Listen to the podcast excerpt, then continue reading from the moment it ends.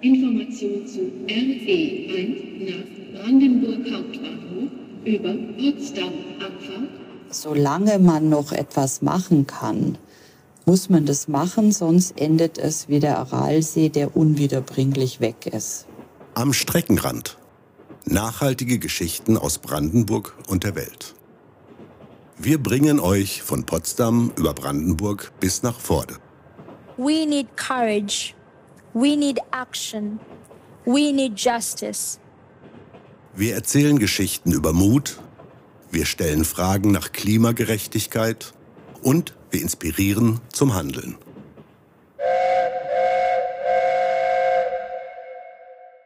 Herzlich willkommen zu unserem Podcast Am Streckenrand. Wir sind Annika und Daniel. Und ob ihr uns jetzt auf Spotify hört, über die Villa-Website oder auf Meeting Point, wir freuen uns, dass ihr dabei seid.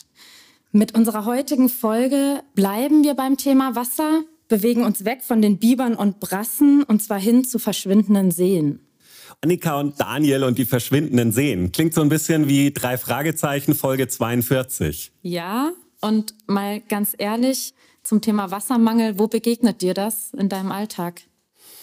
Im Alltag in Brandenburg sehr schnell. Wenn ich mit dem Fahrrad durch die Gegend fahre, sehe ich häufig verbrannte Flächen vertrocknete Flächen, ähm, sehe ich in der Villa äh, manchmal den Rasen, wie viel gewässert werden muss, damit er nicht ganz vertrocknet. Und es begegnet mir, wenn im Amtsblatt das Wasserentnahmeverbot äh, verkündet wird, dass man tagsüber nicht wässern darf zum Beispiel. Und das ist das, wo es mir lokal äh, begegnet, wenn ich unterwegs bin. Heute wollen wir aber ja auch weiter unterwegs sein äh, bis nach Zentralasien und ähm, sogar die Transaralbahn heute nehmen. Und bevor wir diese weite Reise angehen, ähm, stellt euch vor, oder vielleicht bewegt ihr euch auch auf der Strecke zwischen Potsdam und Brandenburg. Auf der linken Seite liegt der Sediner See, etwa acht Kilometer vom Streckenrand entfernt. Wir haben versprochen, euch Geschichten vom Streckenrand mitzubringen. Und Du warst dort letztens unterwegs. Genau, ich bin an Seliner See gefahren. Ähm, ich habe dort unter anderem Jörg Wagler getroffen. Der ist im Förderverein zur Rettung des Seliner Sees. Und da würde ich jetzt erstmal reinhören an ein paar so Schnipsel, die wir da am See aufgenommen haben. Der Dürremonitor im Jahr 2019 des Landes Brandenburg hat ja schon ausgesagt, die Grundwasserpegelstände waren schon auf niedrigstem Niveau. Im Anfang des Jahres 2018. Obwohl das 2000, Jahr 2017 ja so feucht war. Eigentlich, man, ja. sind wir schon auf Niedrigwasser gestartet. Ja. Ne? Also Niedrigwasser heißt, dass die Pegelstände eigentlich so waren, wie sie nach dem Sommer sind. Und das waren sie nach einem relativ feuchten Sommer mhm. und einem kalten Winter, der ja zu 2018 meiner Erinnerung nach auch also bis in den April hin. Und dann war es auf einmal mhm. heiß und dann konnte man, man konnte man, wenn jemand im Strohhalm hat man gedacht, äh, ja. drin ist. Viele haben da Angst bekommen also und sich auch besorgt, weil sie gesagt haben, was ist los ist. Als wenn einer einen Stöpsel gezogen hat und auf einmal das Wasser weggeht, weil der See innerhalb äh, von vier Monaten knapp 70 Zentimeter verloren hat und das natürlich um, das hat noch keiner erlebt. Ja? Also mhm. An dem See erkennt man sehr gut, wie stark auch oder wie weit auch der Grundwasserspiegel abgesunken ist. Ja. Weil der, die Seeoberfläche, und das ist nachgewiesen, und der Grundwasserpegel korrelieren ziemlich gut miteinander. Das heißt, der See ist immer ein bisschen schneller, weil er halt auch der Verdunstung ausgesetzt ist im Sommer. Aber eigentlich ähm, der Grundwasserstand zieht immer dem nach. Mhm. Ist aber eher, eher dafür hydrologisch sozusagen ja die Kernmarke. Die, mhm. Er setzt die Höhe des Sees, ja. Und äh, aber ich kann im Prinzip die Höhe des Sees wie so ein Fieberthermometer, das mir anzeigt, wie es dem Grundwasser geht. Das ist ein Fenster, man kann ganz gut reinschauen, wie es, wie es im Grundwasser aussieht. Genau. Das sind 9 cm bei 180, äh, bei 180 Hektar Seeoberfläche. See, äh, sind 150.000 Kubikmeter bereits 9 cm. Also pro Jahr? Pro Jahr. Das heißt Seepegelabsenkung durch die Entnahme. Allein von einem Golfplatz? Genau. Ja, eindrücklich ist für mich, dass einerseits eine Art Naherholungsgebiet, wenn du so möchtest, verloren geht ja. mit dem See, der verschwindet. Und andererseits, dass es sich aber einfach um absinkendes Grundwasser handelt, was ja nicht nur ein lokales Problem ist, was Sedin anbetrifft, sondern darüber hinausgeht. Genau, und den Punkt macht er ja auch auf mit diesem, der Seliner See ist ein Fenster, Fieberthermometer, Indikator, wie du willst, ja. Du kannst einfach an dem Seliner See sehen, dass das Grundwasser sinkt und das Grundwasser sinkt in ganz äh, Brandenburg. Und das geht auch nicht dadurch weg, dass es jetzt mal ähm, zwei Wochen geregnet hat, sondern das fehlt sozusagen insgesamt. Und dadurch müssen wir als Gesellschaft überlegen, ähm, wer bekommt denn eigentlich dieses Wasser und wie nutzen wir das? Und mitverantwortlich zum Thema Absinken und wer nutzt wie viel, ist ja der genannte Golfplatz mit seinem immensen Wasserverbrauch. Und da frage ich mich schon, also es ist eine Freizeitaktivität, ne? Etwas, was absolut nicht lebensnotwendig ist. Und dem gestehen wir zu, so viel Wasser zu verbrauchen, wo eigentlich kein Wasser da ist oder nachkommt. Ja, und ich glaube, was ja so weh tut an dem Golfplatz ist dieses, äh, das sind zwei 18 Lochplätze, das sind 2000 Mitglieder, die da nur spielen können. Ja, so viele Leute sind ja an einem Tag am, am Seeufer und gehen baden, wie da im Jahr Golf spielen. Also dieses, da wird wahnsinnig viel Wasser von sehr wenig Leuten zu deren Freizeitvergnügen benutzt. Jetzt, wem steht's zu, zu urteilen, wer welches Hobby hat, äh, wegen mir, aber vielleicht vielleicht ist einfach Golfspielen in einem sehr trockenen Gebiet nicht so die Wahnsinnsidee. Jetzt muss man dem Golfplatz noch kurz lassen. Äh, Wasserrechte hat der einfach. Die bekommt man äh, zugesprochen und dann hat man das Recht, über einen bestimmten Zeitraum Wasser zu entnehmen. Ähm, und da müssen wir gesellschaftlich natürlich gucken. Ja, wer kriegt diese Wasserrechte und ist es dann vielleicht wichtiger, dass Privathaushalte genug Wasser haben als ähm, ein von Aktionären bespielter Golfplatz. Den Golfplatz haben wir übrigens auch gesehen von dem Ort, wo äh, unser Gespräch stattgefunden hat. Wir hören jetzt noch mal ganz kurz rein, wie das da so war, über das Seeufer zu laufen. Ja, wir laufen jetzt also gemeinsam vom Steg. Man hört es eher knirschen als Flatschen. Hört sich trocken an, ja? Hört sich trocken an, ja. Neben uns ist ein Steg, der irgendwie noch 20 Meter weiter ging, aber inzwischen auch komplett im Trockenen ist. Ja. Das Schiff im Trockenen, das Bötchen da. Jetzt warst du ja vor Ort und hast mit Füßen und Ohren zu spüren bekommen, was es bedeutet, an einem ausgetrockneten See unterwegs zu sein oder austrocknenden See. Wie war das für dich? Naja, also wenn du das Gespräch da führst, du sitzt auf einem Steg, der vor fünf Jahren noch im Wasser stand, da konntest reinhüpfen von dem Steg in, in den See und jetzt ist einfach nur vertrocknete Wiese unter deinen Füßen. Das ist schon sehr eindrücklich, das Gespräch dort äh, zu führen. Ich bin dann da ja auch noch ein bisschen um den See gefahren, habe den letzten Fischer getroffen, den es dort noch gibt. Ähm, dem sein Fischerbütchen äh, steht jetzt auch nicht mehr halb im Wasser, sondern einfach auf dem Trockenen. Ähm, ja, und gleichzeitig bin ich dann danach auch reingehüpft. Also es ist wunderschönes Wasser. Ne? Also zum Baden, zumindest am Anfang der Saison, ist der See immer noch wunderschön. Immer noch ist ein gutes Stichwort.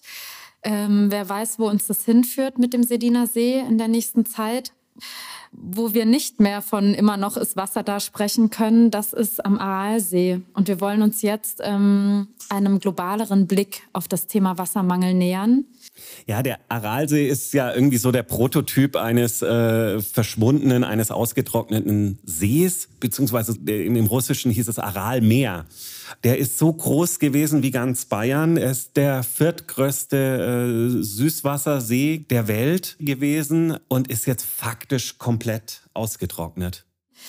Um euch gut auf diese Reise mitnehmen zu können, macht euch eine Karte auf. Mir ist es ein bisschen schwer gefallen, all den Orten ähm, geografisch zu folgen, sie einzuordnen. Ihr könnt andernfalls auch in den Show Notes eine von uns hinterlegte Karte öffnen und damit? Ab nach Taschkent, würde ich sagen. Mein Name ist Caroline Milo. Ich äh, arbeite als Projektleiterin für die Deutsche Gesellschaft für internationale Zusammenarbeit in Zentralasien. Und mein Büro ist in Taschkent, der Hauptstadt Usbekistans. Und dazu gleich die Frage, um äh, von unserem Bahnstrecken-Podcast zu kommen. Was ist denn der nächste Bahnhof von dem Ort, wo Sie gerade sitzen? Also der Bahnhof in Taschkent, der ist von meinem Büro, wo ich jetzt sitze, äh, ungefähr zehn Minuten weg. Und es gibt einen äh, neuen Schnellzug, der nennt sich Afrosiop. Und dieser Schnellzug fährt von Taschkent in drei Stunden nach Samarkand und drei weitere Stunden nach Bukhara. Und Bukhara ist dann auch schon die letzte Oase, bevor die große Wüste Kisilkum beginnt. Und da fährt man auch mit dem Zug drei bis vier Stunden durch und kommt dann nach Urgench in die nächste Oase.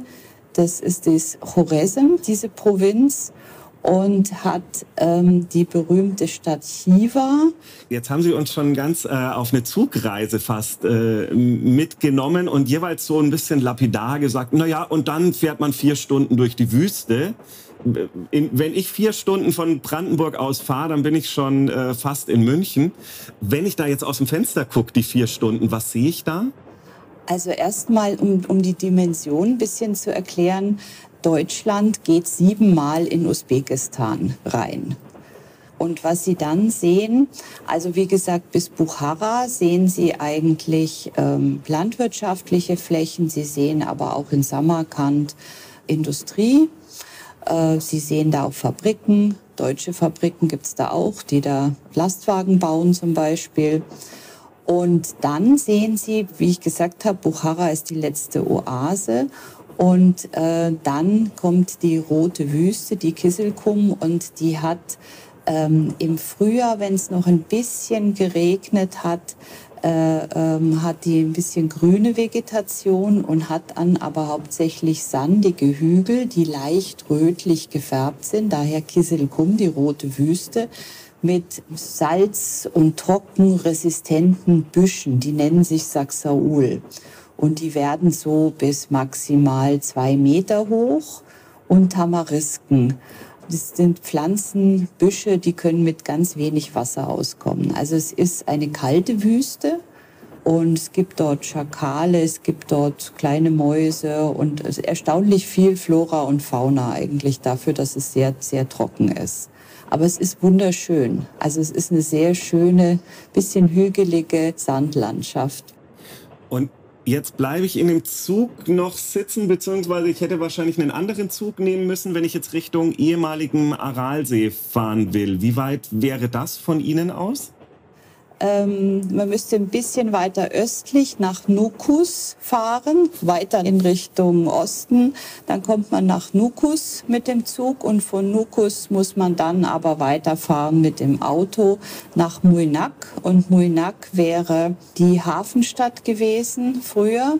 Und die kennen Sie sicher alle. Das sind die Bilder mit den verrosteten Schiffswracks und Leichen, die im Sand liegen. Äh, weil bis früher, bis in die 60er Jahre, Muinak war eben die Hafenstadt und da war das äh, Aralsee eben noch lebendig. Und von Muinak muss man dann noch mal ungefähr dreieinhalb Stunden mit dem Auto fahren, um bis zu dem letzten Rest des Aralsees zu kommen.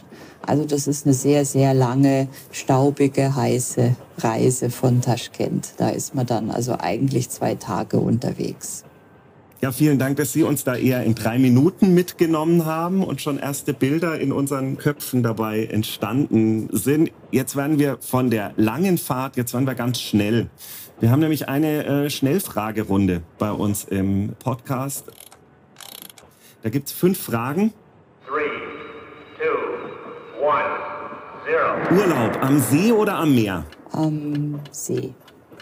Ploff oder Halfa? ist ja unterschiedlich. Das eine ist süß, das andere ist salzig. Aber ich würde dann für das den. Das war die Idee der Frage.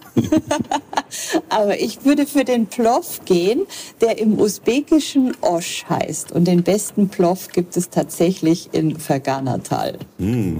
Also der russische Name ist Plov und der usbekische Name ist Osh das passt jetzt als Überleitung mit Russisch und Usbekisch gut zu der nächsten Frage. Russisch, Usbekisch oder Englisch? Wie sind Sie unterwegs? Alle drei Sprachen. Und nochmal zurück zum Urlaub. Lieber auf Hiddensee oder lieber den Friedhof der Schiffe in Muinak angucken? Also dann würde ich sagen Hiddensee, weil die Schiffe, die kenne ich schon. Wenn es um Wasserverbrauch geht, eher Aufklärung der Bevölkerung oder eher staatliche Regeln? Aufklärung der Bevölkerung. Ich stelle mir jetzt Sie noch mal im Zug vor. Jetzt sind Sie mal auf Heimaturlaub in Deutschland und Sie sind in einem der berühmten Sechserabteile, die es zumindest früher noch gab. Und jetzt werden Sie so lapidar gefragt, ja, was machen Sie denn eigentlich?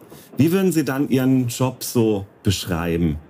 Also wir sind eben unterwegs, äh, um mit den zentralasiatischen Ländern, den fünf Ländern, also Kasachstan, Kirgisien, Tadschikistan, Turkmenistan und Usbekistan, zu integriertem Wasserressourcenmanagement zu arbeiten.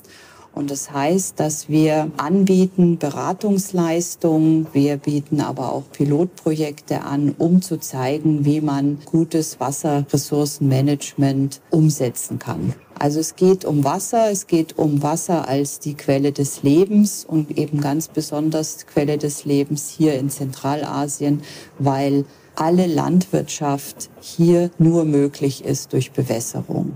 Also es gibt hier keine Landwirtschaft, die nur mit dem Regen, der fällt, auskommen könnte.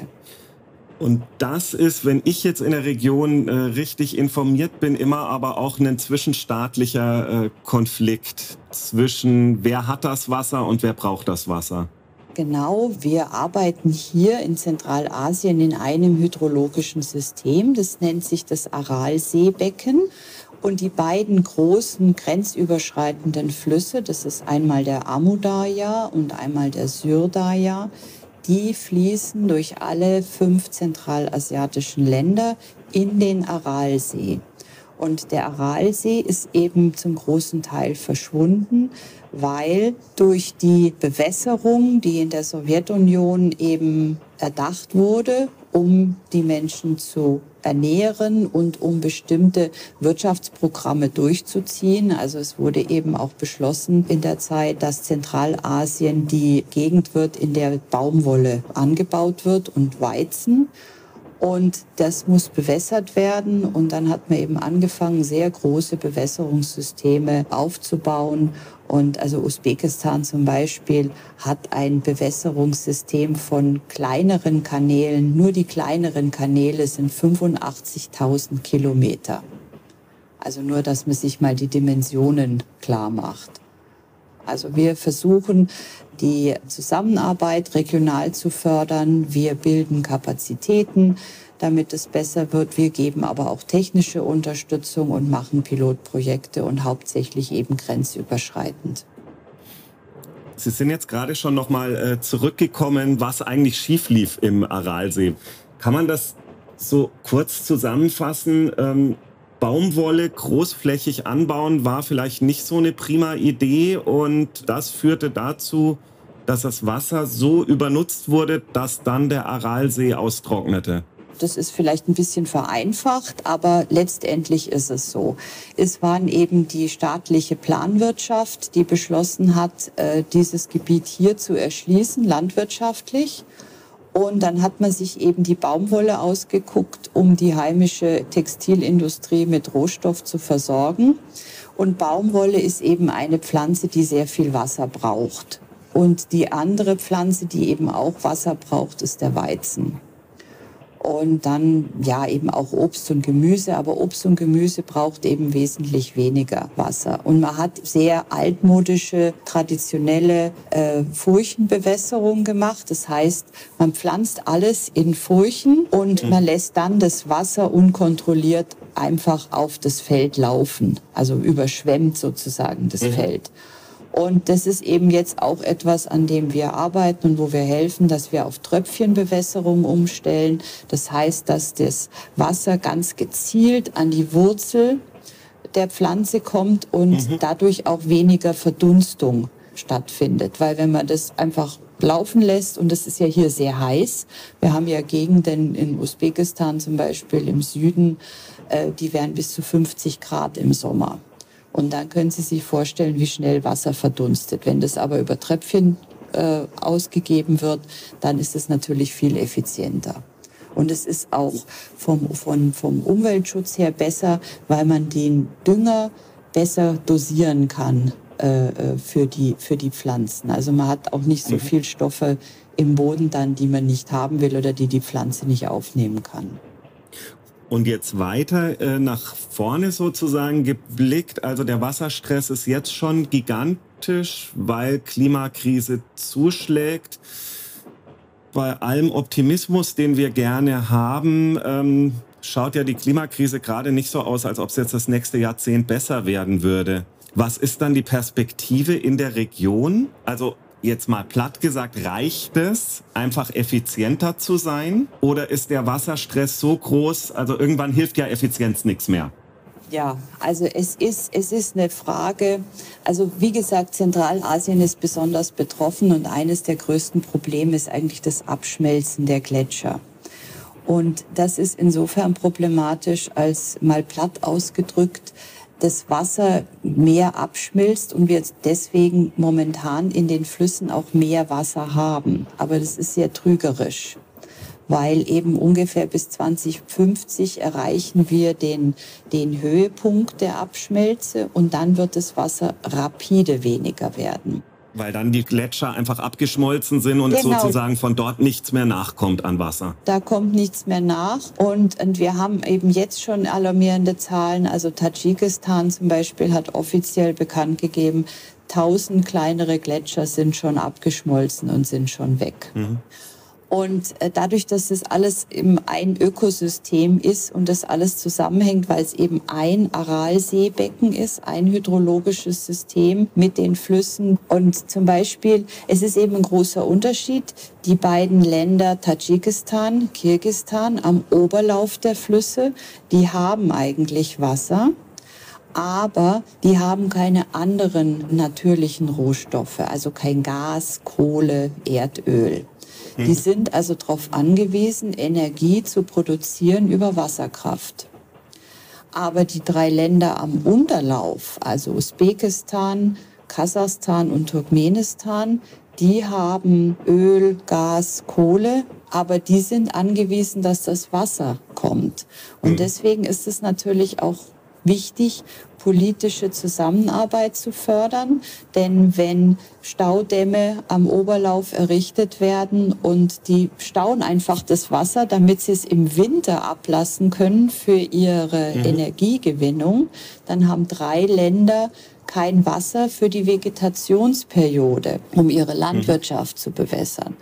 Und das, und das ist genau der Knackpunkt wo man eben vermitteln muss und wo man Systeme entwickeln muss, dass da die Zusammenarbeit funktioniert, so dass das Wasser eben für beide genutzt werden kann, für Energie und für Landwirtschaft.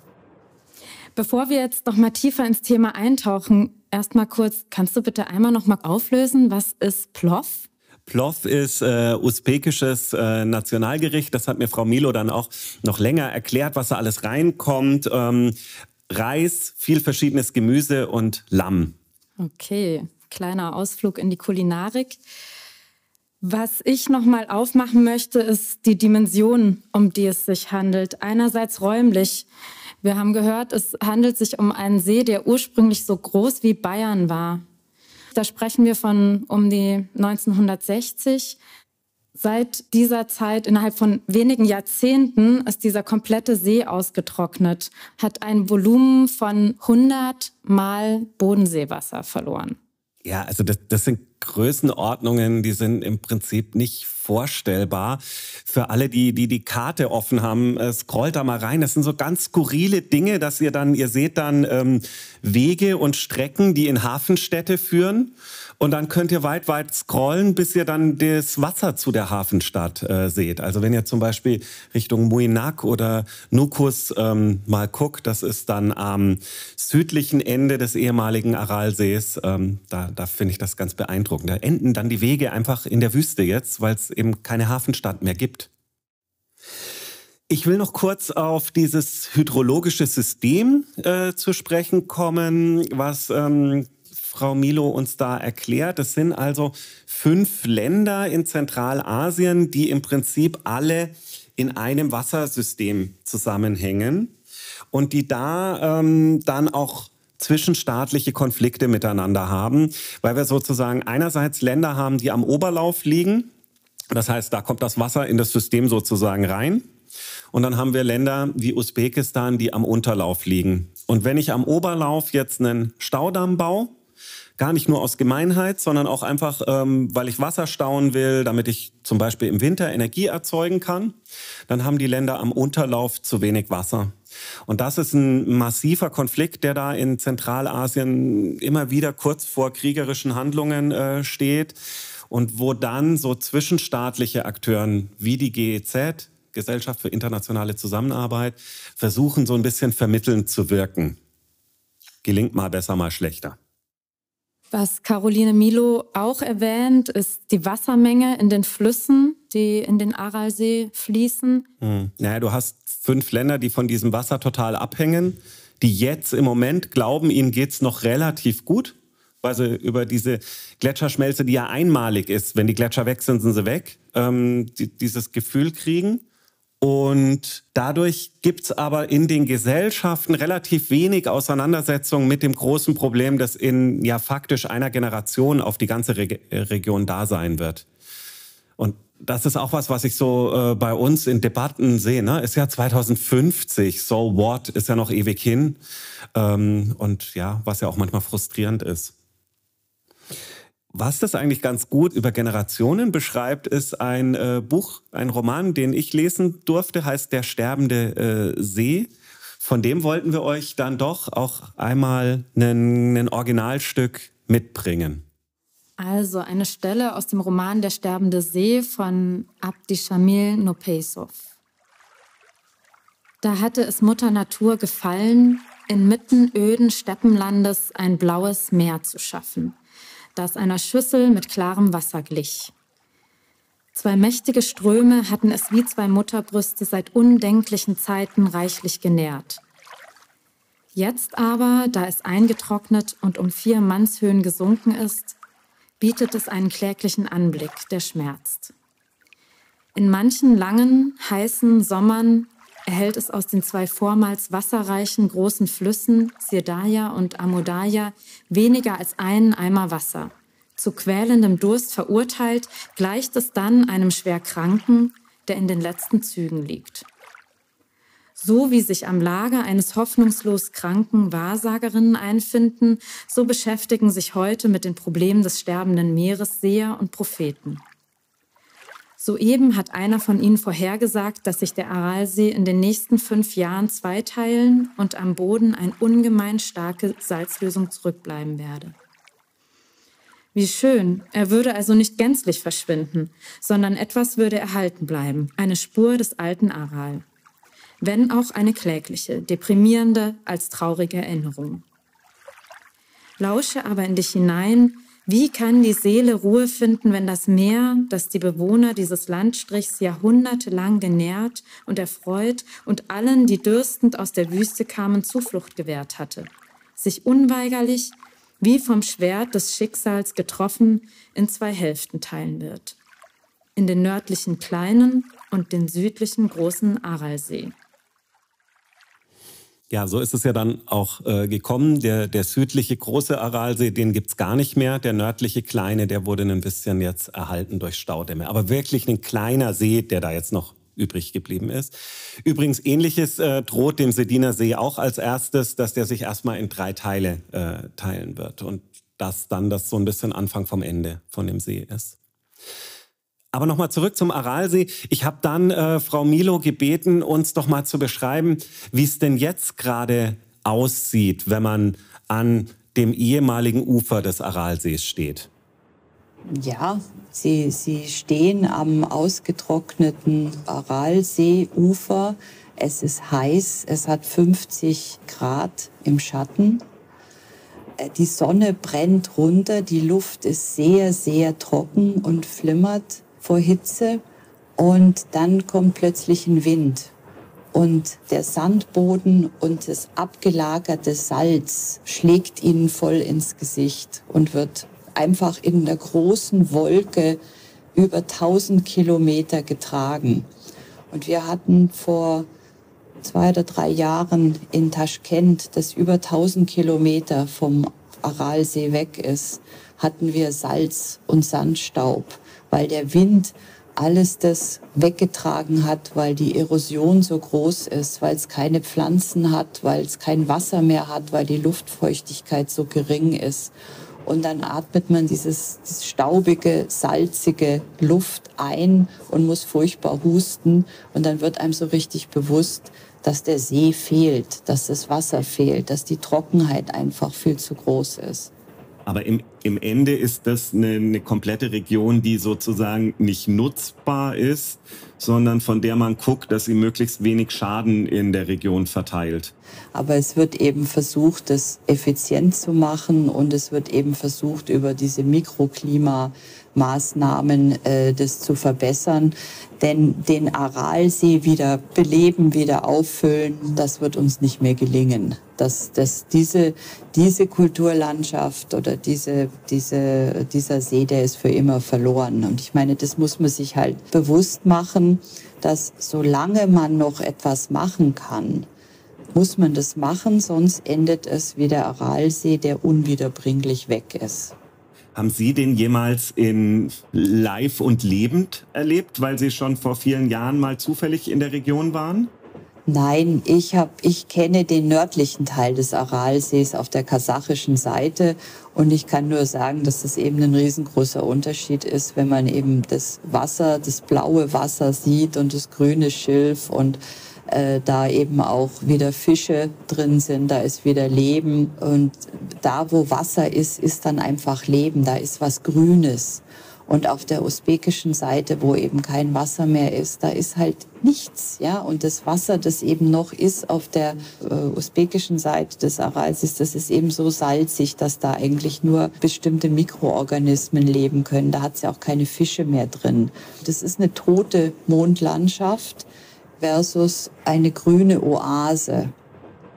Ja, ganz vielen Dank Ihnen jetzt, dass Sie uns auf eine ganz weit entfernte Reise mitgenommen haben, dass Sie uns aus dem Zugfenster haben blicken lassen, dass Sie uns äh, mit in die Wüste genommen haben, aber auch mitgezeigt haben, wo über ja, Kooperationen es möglich ist, dann doch auch in einer wassergestressten Gegend ja, Zukunftsperspektiven zu entwickeln. Dankeschön nach Taschkent. Bitte schön, es hat mir Spaß gemacht und kommen Sie uns besuchen, kann ich nur sagen. Zentralasien hat wunderschöne Plätze.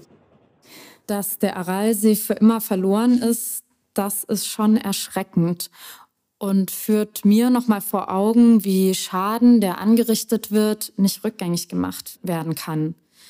Ich denke da auch direkt an die Regenwaldabholzung wo Lebensraum von unglaublich vielen Tieren, Arten, Pflanzen zerstört wird und zugleich auch ein Regulator von Klima, wenn man so will. Ja, also diese Blicke auf Regenwald oder ehemaligen Aralsee, Aralmeer, ich weiß nicht, mich frustrieren die erstmal nur. Wir haben uns dann aber auch vorgenommen, dass in unserem Podcast es auch um Handeln gehen soll. Wir haben es am Anfang von Vanessa Nakate gehört. Mut, Handeln und Gerechtigkeit ist notwendig jetzt mal kurz den Blick aufs Handeln. Was können wir tun? Wir können auf der ganz individuellen Ebene gucken, dass wir nicht Golf spielen vielleicht oder zumindest nicht in den trockensten Bundesländern. Die Baumwolle ist wahrscheinlich das, was jetzt mehr Leute von uns betrifft, äh, ist einfach wahnsinnig wasseraufwendiger Pflanze. Das heißt, gucken, woher kommt die Baumwolle, wenn wir neue Kleidung kaufen oder vielleicht nicht neue Kleidung kaufen, sondern äh, zur nächsten Tauscheparty gehen. Und dann wollen wir aber ja auch immer gucken, nicht nur, was können wir Einzelne tun, sondern was muss sich eigentlich gesellschaftlich ändern. Und da ist es mit Sicherheit der Blick auf Wasserrechte. Wer hat das Recht, wie viel Wasser wo rauszuholen? Und das ähm, wird ein gesellschaftlicher Konflikt sein, der die nächsten Jahre, Jahrzehnte immer größer werden wird. Ja, viel Ermutigendes war hier jetzt nicht dabei. Mir macht es nur noch mal klar, das Bewusstsein weiter zu stärken oder erinnernd zu stärken, nämlich um Wasser als existenzielle Lebensgrundlage und dass es dann doch noch mal so ein Anfang sein kann, ähm, dem mehr Wertschätzung zu geben. Für manche Leute ist ja Wertschätzung auch einfach äh, schöne Fotos machen. Und die könnt ihr echt ähm, also sogar aus dem Zugfenster ähm, machen. Ihr seht den Zernsee ähm, zwischen Potsdam und Brandenburg, zwischen Brandenburg und Magdeburg fahrt ihr direkt am Breitlingsee vorbei. Also guckt da raus, schätzt den Wert. Und wenn ihr solche Fotos gemacht habt, schickt die uns gerne. Noch neugieriger wären wir fast ehrlicherweise, äh, wenn irgendjemand von euch in Zentralasien mal war. Vielleicht sogar am Aralsee, am ehemaligen Aralsee. Also wenn ihr da Fotos habt, schickt die uns total gerne. Ähm, posten wir gerne beim Podcast und dann können alle da noch mehr Bilder und mehr Eindrücke sehen. Neben geschickten Fotos würden wir uns auch total über eure Gedanken, vielleicht offenen Fragen oder auch Wünsche an folgende Folgen freuen. Schickt das gerne, wie auch die Fotos, an am Streckenrand.villa-forde.de. Die neue Folge gibt es immer am 10. des Monats. Nächsten Monat werden wir uns von Brandenburg nach Ecuador bewegen, wo es auch nochmal um das Thema Wasser geht und den Kampf um den Schutz von Wasser. Das war's für heute. Wir sind Daniel und Annika und sagen Tschüss. Macht's gut und bis bald.